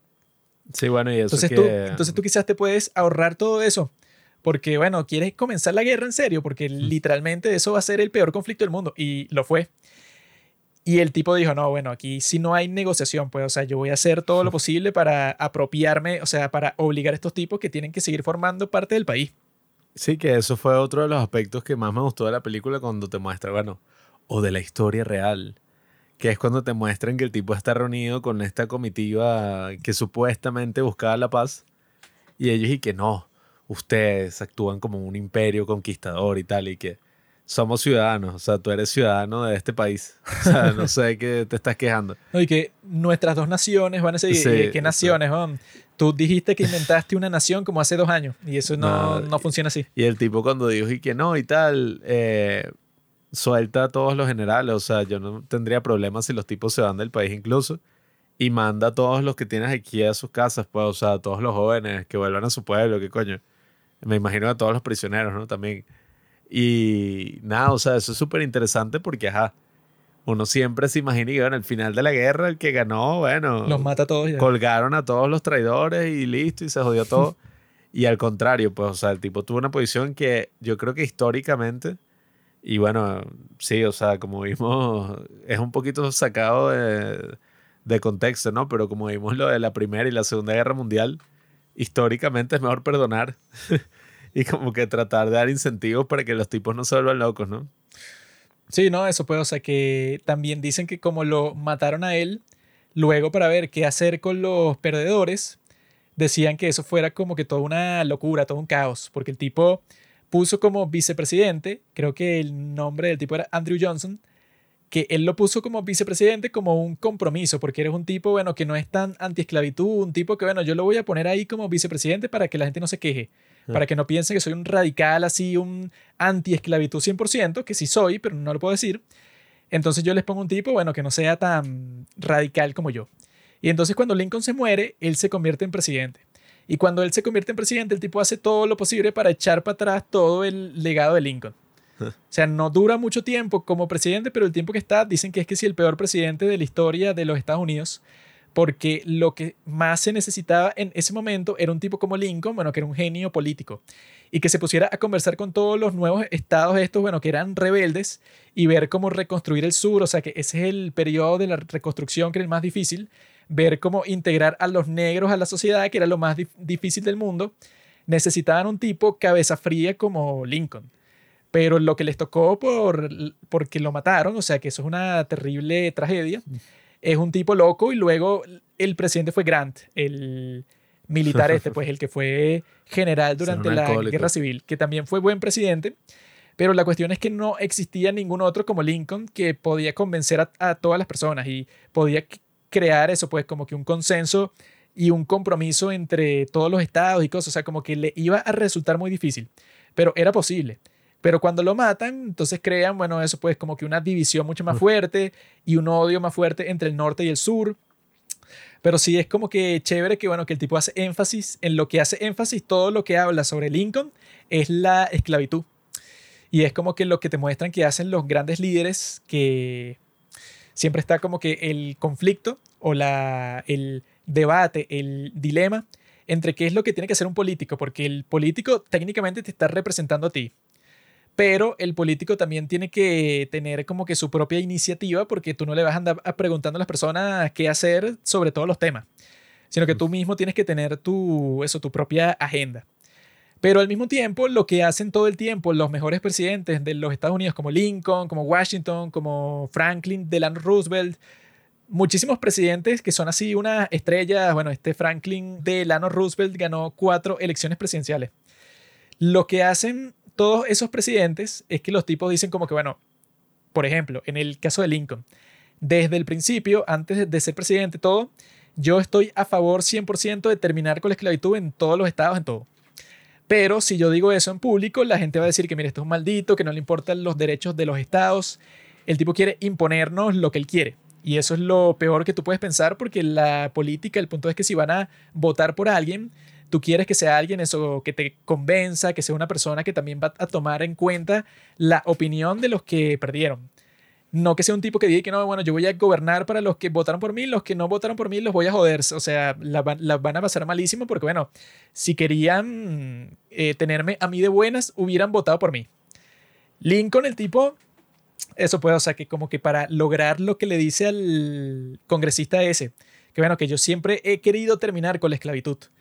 Pero el tipo, eso que si los cuarenta y pico de años que él vivió antes de ser presidente, el tipo tiene como 10.000 debates y 10.000 protestas y 10.000 leyes que quiso pasar y 10.000 polémicas, eso que si contra todas las personas del mundo, contra todos los demócratas, él tuvo así una campaña que él hizo para el Senado en 1858 contra este tipo que se llama Stephen Douglas, que era como que una estrella del Partido Demócrata, que el tipo era un maldito. Porque el tipo era el que decía como que no, bueno, eh, la esclavitud no es mala. Y como no es mala, a mí en verdad me, me, da igual. O sea, no es que yo apoye la esclavitud, sino que yo lo que quiero es que los nuevos estados tengan la opción de votar, porque la esclavitud no es una cosa así como que mala ni nada, sino que simplemente si ellos quieren que ese estado sea esclavista y no sea libre, bueno, que ellos voten por eso. Y Lincoln decide que, mira, la esclavitud es que es la peor mierda repugnante que puede existir. No tiene sentido ponerlo a voto porque a cualquier persona normal y cualquier persona cristiana y cualquier persona que respete los principios de eso, que el tipo siempre para sus discursos se llevaba la declaración de, independencia. Para decirles a todos, y mira, al principio de la declaración de independencia dice, todos los hombres fueron creados iguales. Y entonces tipos como Stephen Douglas, que era con el que él estaba debatiendo para esa campaña del Senado, decían y que no, bueno, pero obviamente ellos lo decían bajo el contexto de que ellos se refieren a los británicos. O sea, como que todos los hombres son creados iguales, todos los hombres blancos británicos son creados iguales. o sea, como que los tipos se estaban sacando una gimnasia mental increíble Y Lincoln lo que les decía una y una y otra vez y que, mira, huevón, ¿qué dice ahí? Y por eso se la llevaba para los discursos, porque decía que, mira, ahí dice claramente, todos los hombres son creados iguales. ¿En dónde ves tú, huevón? Eso que tú estás diciendo, que, que no, se refiere a la raza blanca. Eso era lo que decía literalmente ese tipo. Y no, claramente como fueron blancos lo que lo escribieron. Obviamente los blancos ahí nunca se les ocurriría referirse a la raza negra como igual a la raza blanca. Y este Lincoln y coño, huevón, ¿qué es lo que dice ahí? ¿Qué coño estás hablando tú? Entonces es fina esa campaña que, que fue la campaña como que, no sé, como que cambió la política de los Estados Unidos. Porque en ese momento la forma en que se escogían los senadores era que tú escogías a los, legisladores del Estado. Y luego los legisladores del Estado escogían quienes iban a ser los senadores para ese Estado. Entonces no los escogías tú, sino que tú escogías, eso, tú votabas por los congresistas republicanos de tu Estado que luego iban a escoger a los senadores. Sin embargo, estos tipos hicieron una campaña no con los congresistas del Estado, sino con la gente y que te dicen que en esos tiempos los debates políticos servían como entretenimiento. Como que era como si viniera el circo. Y cuando, y cuando ellos iban así para un pueblo en el medio de la nada a hacer un debate, decía que venían más personas a ver el, a ver el debate que las personas que vivían en el pueblo. Ah. Porque era que todo el mundo estaba como que no, esto es impresionante porque a todo el mundo le parecía que el tema más importante de la época era la esclavitud y todos los debates eran sobre la esclavitud. Mm.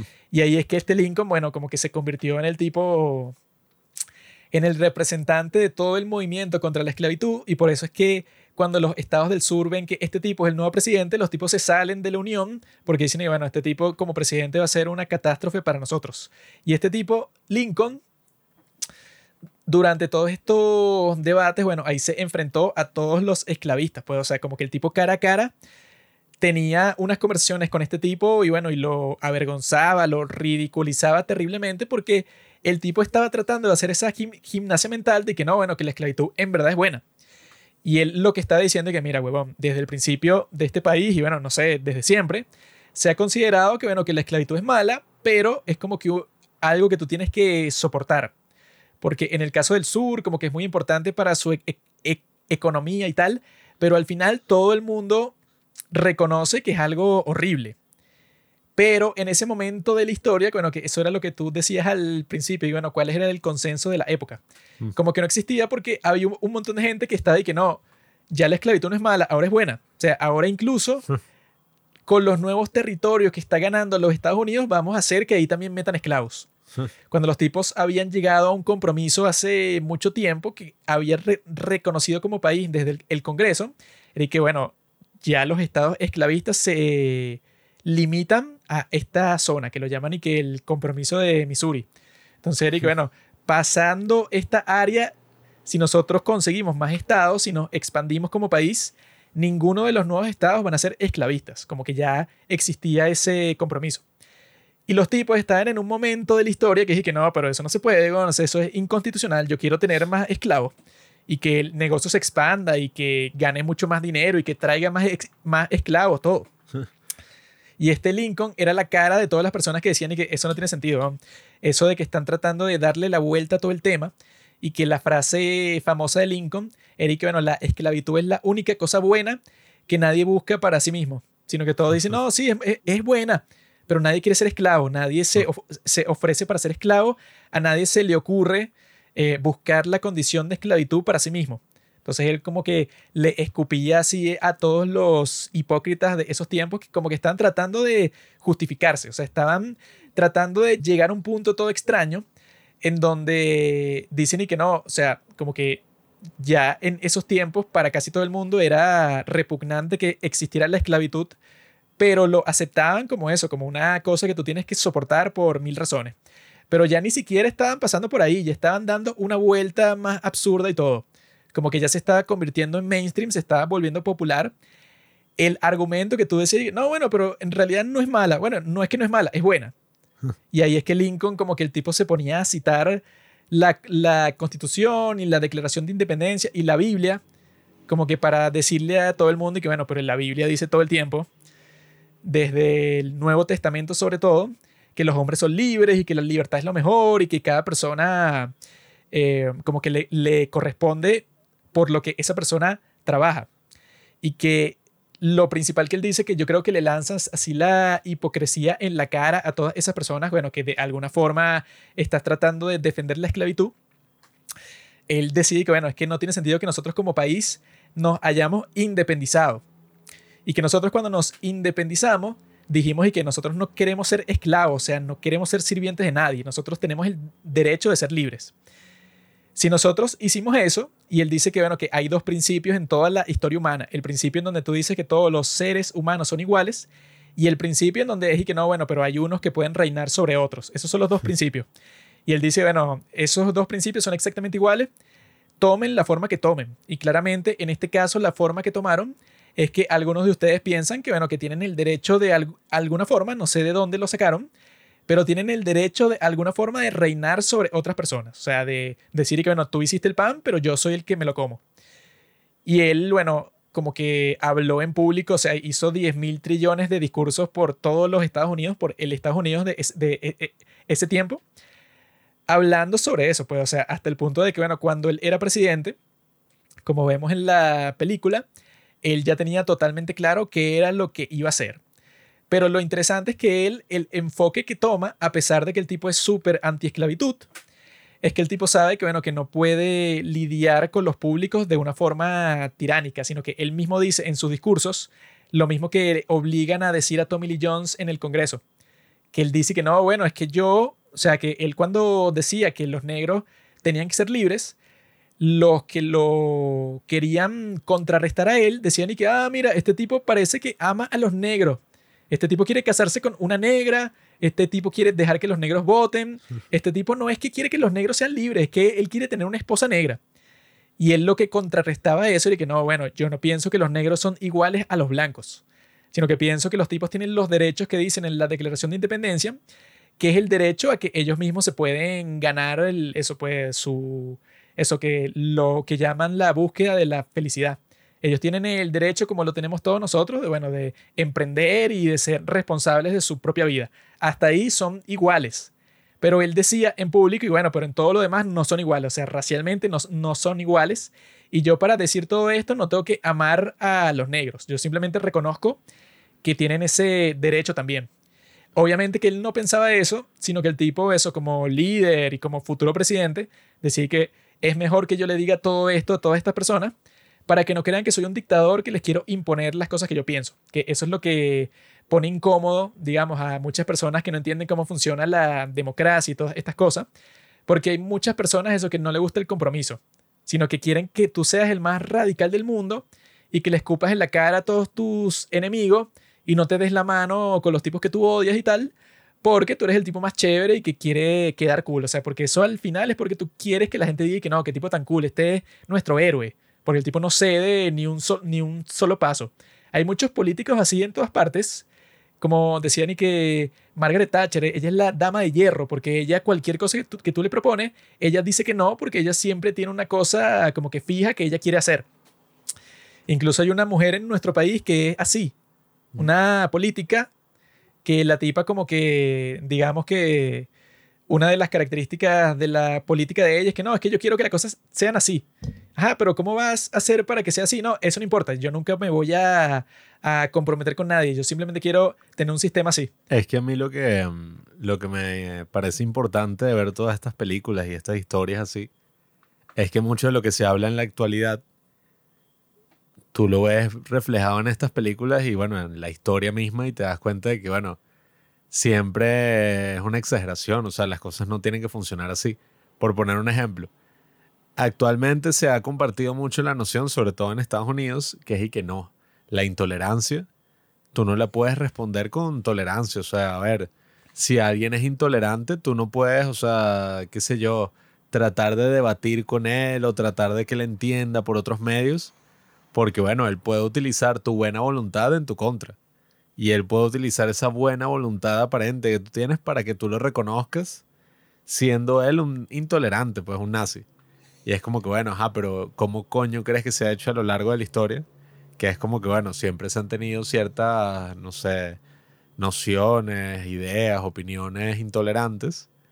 Y la forma de superar eso no es a través propiamente de la guerra, pues, o sea, si vemos esta película entendemos que no fue gracias a la guerra civil y ese derramamiento de sangre que la gente llegó a un consenso eh, de que la esclavitud era mala.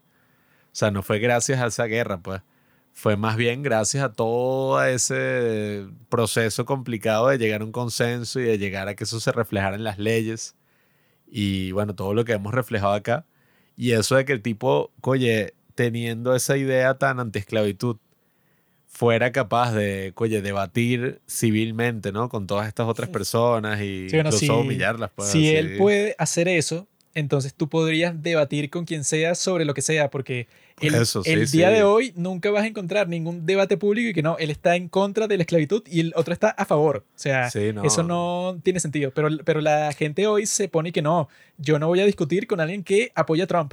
mira, bro, si alguien apoya a Trump y no puedes discutir con él, mientras Abraham Lincoln discutía con unos tipos que estaban y que no, pero es que la esclavitud es lo mejor, Obviamente que sí es posible. Si tu tío está en contra del matrimonio gay y tú vas a actuar como que no, o sea, qué bolas, eso es imposible de debatir. Yo, ¿cómo voy a poder discutir con ese? Bueno, yo no tengo la responsabilidad de educarte. Y bueno, te estamos diciendo que eso, ese era Lincoln con ese tipo, pero el punto de todo eso es que en esos tiempos todo el mundo lo estaba debatiendo en su casa, en los bares, en los clubes de debate que existían muchos.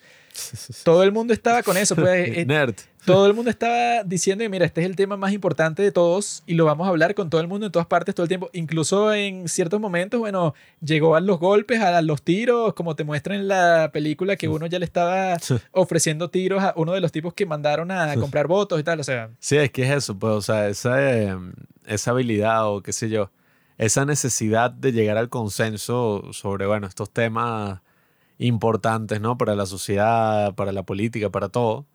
Oye, no tiene que ser ese reduccionismo que se tiene en la actualidad, que es que no, bueno, si la persona está hablando de algo de lo cual yo no estoy de acuerdo, pues ese algo yo lo considero intolerante, yo no tengo que discutir absolutamente nada contigo. El que tiene el problema eres tú, o sea, no yo. O sea, yo no, te tengo que convencer de nada. Que no, y que los derechos no se discuten. Simplemente es mi derecho y ya. Sí, bueno, eso no. Te explico que, o sea, guerras se han peleado, como vemos en esta película, por tus derechos. O sea, que de bola que se discute, pues si se pelean guerras por si tú tienes un derecho o no, obviamente que lo puedes discutir todo. No, y, y es eso, pues, o sea, es interesante como sobre todo en Estados Unidos, ¿no? Cómo se ha transversado un poco todas esas nociones en la actualidad que, nada, o sea, actualmente el Partido Republicano es visto como que, bueno, el partido de los racistas y el Partido Demócrata es visto como el de, no, los progresistas que están en contra de todas esas ideas así antiguas que tenían los republicanos en contra de los negros. Y es como que, bueno, amigo, históricamente era al revés. Y no solo eso, sino que, bueno, del otro lado tú ves la gente que es así qué sé yo, los locos así que no habrán tanto. Es que eso Pero gente del sur que anda y que no, los confederados y que esta es mi historia. Es como que, bueno, se fue una estupidez ahí que duró cuatro años. Es lo que pasa cuando, como todos esos casos que son y que no, este pastor ultraconservador, que el tipo era anti-gay 100%, resulta que él era gay. bueno, pasa lo mismo con los demócratas. Mm. Los tipos se ponen así como que no, es que yo soy el más antirracista del mundo. Yo soy tan antirracista que yo cuando me despierto todos los días, yo le pido perdón a Dios por ser blanco. O sea, como que tú exageras. Tú exageras porque tú sabes que, bueno, sientes como que una culpa, una culpa blanca, la white guilt. que, lo cual, bueno, ya en la actualidad, o sea, todo ese debate racial y tal, bueno. Yo creo que, Eso es lo que me parece más pervertido de todo que tú ves esta película o si ves cualquier cosa sobre Lincoln y de que, mira, los Estados Unidos claramente, o sea, era un país súper racista. Incluso al principio cuando Lincoln está conversando con esa pareja que le viene a pedir algo, los dos tipos son súper racistas y cuando le preguntan y que mira, pero si se termina la guerra, ¿a ti te gustaría que liberen a los esclavos? Y los tipos decían, ni de vaina, para nada. Y el punto es que todos en ese tiempo eran racistas. O sea, quería que, bueno, tú puedes estar a favor de que liberen a los negros y puedes ser hiperracista. O sea, tú no quieres vivir al lado de los negros igual. Y los malditos gringos el día de hoy no comprenden que, que bueno, bro, los tipos lucharon contra eso hasta el punto de que los Estados Unidos tuvo un presidente negro. Y eso, bueno, tardó eso, una guerra, tardó siglos, tardó todo eso, una lucha, como que la lucha más larga de la historia. Y el día de hoy los tipos quieren echarle tierra a todo. O sea, como que mira, si ya tú, tú tuviste un presidente negro, yo creo que tú ya ganaste, ¿no? O sea, tú deberías estar celebrando. En vez de estar celebrando, los izquierdistas en Estados Unidos están y que no, en realidad no se ha avanzado en nada. O sea, los negros hoy viven igual o casi tan mal como los negros en 1870. O sea, es como, mira, bro, o sea, si tú no te sientes agradecido por todo lo que ha logrado Estados Unidos y se mantuvo unido como país, y el día de hoy Lincoln es que si el héroe más grande del mundo, y un, hubo un negro presidente, hay dos negros en la Corte Suprema, o sea, si tú no ves eso como el progreso más increíble de toda la historia de la humanidad, es porque tú eres un maldito loco, pues. No, y bueno, es muy interesante, ¿no? Verlo de... Una de las cosas más conocidas de Lincoln, gracias en parte a la leyenda del tesoro perdido, la parte 2, ¿no? Creo que sí, la 2. Es eso, pues, o sea, el asesinato de Lincoln, que junto con John F. Kennedy, creo que son los únicos, sí, ¿no? Los únicos dos presidentes que han sido asesinados en la historia de Estados Unidos. Creo que sí. Creo que mataron a otro presidente, pero es que sí, el más nulo del mundo. No recuerdo bien, pero creo que era un tipo, bueno, que nadie sabe el nombre, pues no sé, un tipo. Pero bueno, el tema del asesinato de Lincoln es como que, bueno, otra de las cosas más populares así en la historia norteamericana. Y bueno, uno viendo la película, si bien no me gustó mucho como lo presentaron, o sea, fue como un poco raro. Y que no, el tipo se va caminando ahí de la nada y entonces, ay, mataron al presidente. Fue legendario, bro. Y después hay como una transición ahí que fue medio pirata, que era el discurso que el tipo estaba dando, pero lo mostraban como que ese bicho estaba hablando desde la llama. Y se veía medio pirata. Que se fue el fuego que él prendió en el corazón de todos los estadounidenses. que, uh, pero bueno, nada, o sea, todo ese tema yo vi que supuestamente John Wills Booth y que estaba escuchando un discurso de Lincoln después de la guerra, o sea, se acaba de terminar la guerra y Lincoln estaba como argumentando en favor de que los tipos, o sea, los negros votaran y pudieran eso, pues, o sea, tener el derecho a votar. Eh, por aquí incluso yo tengo la vaina que me dio risa que. El tipo está diciendo que, ajá, o sea, que los hombres negros y los veteranos tuvieran el derecho al voto. Y el tipo, supuestamente, John Wilkes Booth está en la audiencia y molesto por todo esto que estaba hablando Lincoln, el tipo dijo que no, y que este va a ser el último discurso que vas a hacer. Y nada, le disparó tres días después. O sea que incluso hay muchas anécdotas graciosas, bueno, interesantes, como en toda la historia, que creo que el hijo de Lincoln salvó a John Wilkes Booth de que le iba a atropellar un tren. Ah, sí, creo que hay una historia rara, sí. Sí, que el tipo y que se cayó y como que le iba a atropellar un tren y el carajo como que lo salvó.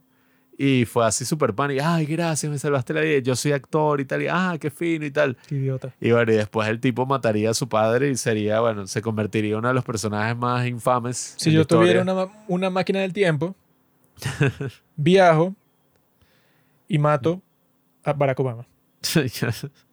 Deja que sea el otro. Pero nada, o sea, es como interesante también porque es eso, pues, o sea, al final esta frase puede sonar medio show, pero es como que bueno, al final el tipo terminó muriendo incluso por la intolerancia, ¿no? Con la que tanto luchó durante su presidencia y como se muestra en esta película, bueno, todo lo que tuvo que hacer solo para que nada, o sea, que se terminara la esclavitud prácticamente cobrándose su propia vida, o sea, en el proceso. Abraham Lincoln es el hombre más noble que ha existido en la historia, más noble que Gandhi, más noble que Martin Luther puto con la esposa. No, se lo merecía. no, y que la cosa es que para ese día en el teatro, él había invitado al general Grant. Mm. Y el tonto de Lincoln, por alguna razón, no quería tener seguridad en el teatro. Pero la cuestión era que si el general Grant iba con su esposa esa noche al teatro, ahí sí iban a tener seguridad porque el general obviamente siempre le pone más seguridad porque es el tipo súper importante. Y él, por alguna razón, decidió no ir. Y esa es una de las razones por las que mataron al mejor presidente que ha tenido la historia los Estados Unidos. John F. Kennedy. Y a John F. Kennedy lo mató la CIA. Y dicen que hay como mil millones de pruebas, o sea que eso es lo que ha dicho este Tucker Carlson por mucho tiempo, que la fecha de caducidad que tenía la clasificación de los archivos sobre la muerte de Kennedy era creo como en el 2017, creo. Y la alargaron. El director de la CIA, que era Mike Pompeo, la alargó. Y la alargó hasta ahorita mismo, que es cuando Biden es presidente, y el director de la CIA, que no, que no, que no sé quién es, lo volvió a alargar. Y como que la excusa que siempre dan para eso es como que no, es que eso revelaría como que ciertas maneras ocultas que usa la CIA para espiar. Y este Tucker Carlson dice que eso es mentira porque las formas que usaban para espiar en los años 60, obviamente ya nadie las usa. Entonces todo el mundo está como, bueno, obviamente los tipos están escondiendo algo. Y hay muchos libros que dicen que, bueno, que lo que están escondiendo es que muchos agentes de la CIA se juntaron, hicieron todo un complot para matar al presidente. O sea, no, no tiene que ser la CIA completa como organización, sino que dicen que fueron varios agentes rebeldes que dijeron, no, esto no puede seguir. Se unieron con miembros del ejército también y crearon todo este complot para matar al presidente Kennedy. Capaz si ganan las elecciones este, ¿cómo es que se llama? Robert. Robert Kennedy Jr.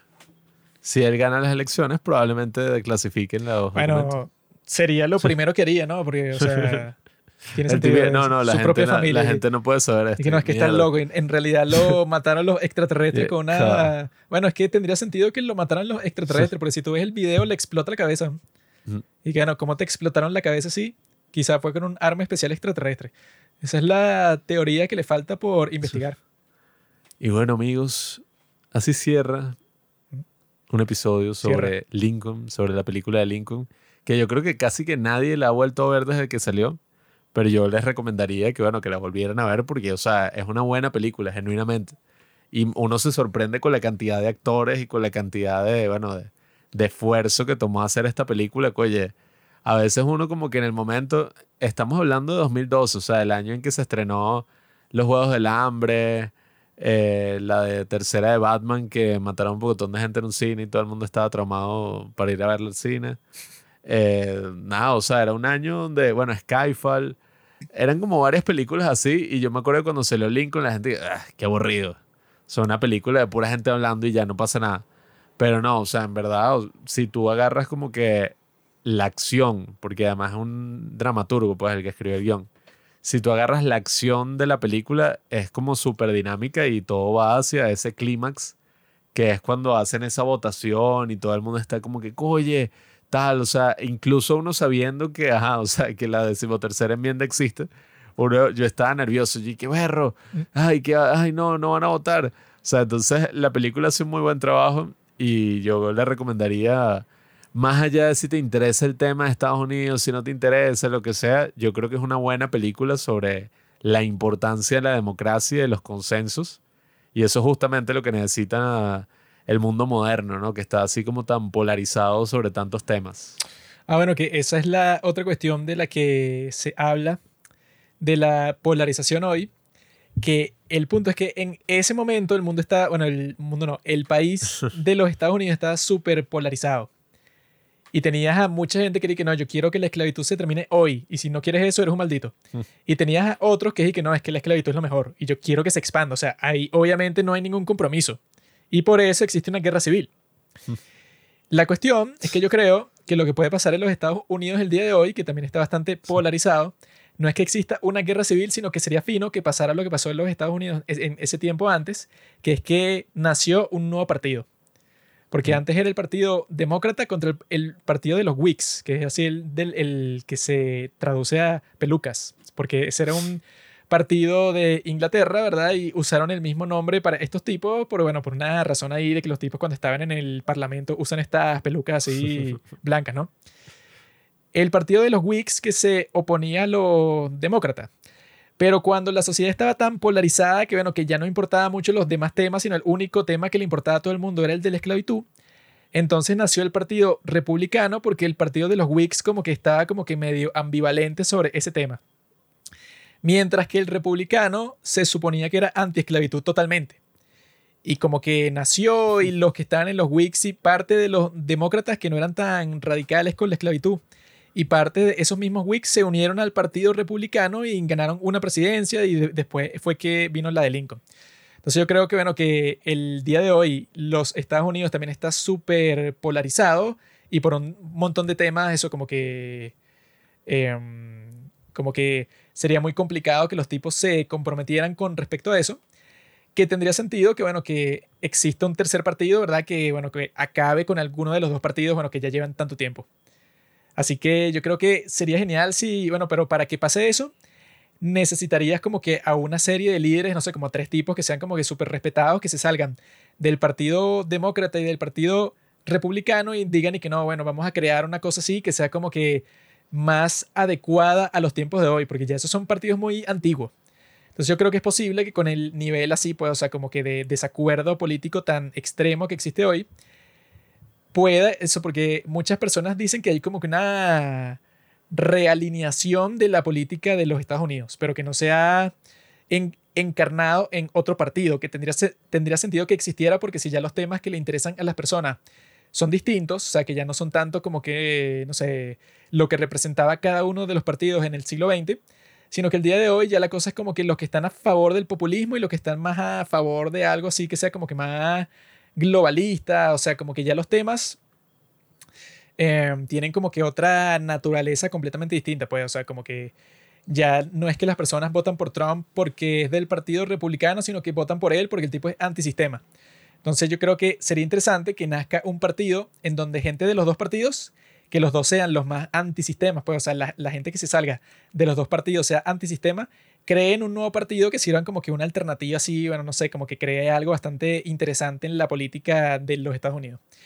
Sería muy improbable que suceda eso porque tendrías que tener a, muchas personas bastante respetadas en ambos partidos que estén dispuestos a sacrificar el prestigio que tienen el día de hoy para hacer como que una revolución política a toda loca ahí.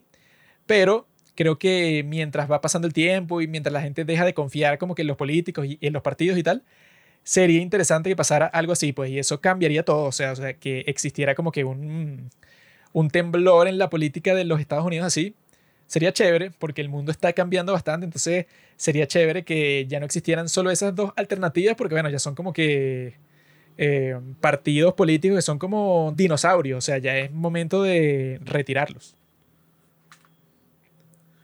Bueno, voy a terminar con una frase de Lincoln. No, no, tengo ninguna frase de Lincoln preparada, pero sí los aliento que vean la película y sobre todo que, bueno, entiendan ese tema de la historia, ¿no? Que la historia se construye no solo a través de sangre, sino a través de consenso, compromiso. De semen. Semen también, bueno, obviamente todos llegamos aquí gracias a que nuestros padres eyacularon sin utilizar un condón. Claro. Eh, y esa es la frase de Lincoln. O que se rompió el condón. Todos llegamos hasta aquí gracias a un condón que no funcionó. La frase más famosa de Lincoln es que él dice que una casa que en sí misma está dividida no puede mantenerse en pie. Así que amigos, ya saben, si una casa está en sí misma dividida, no puede mantenerse en pie.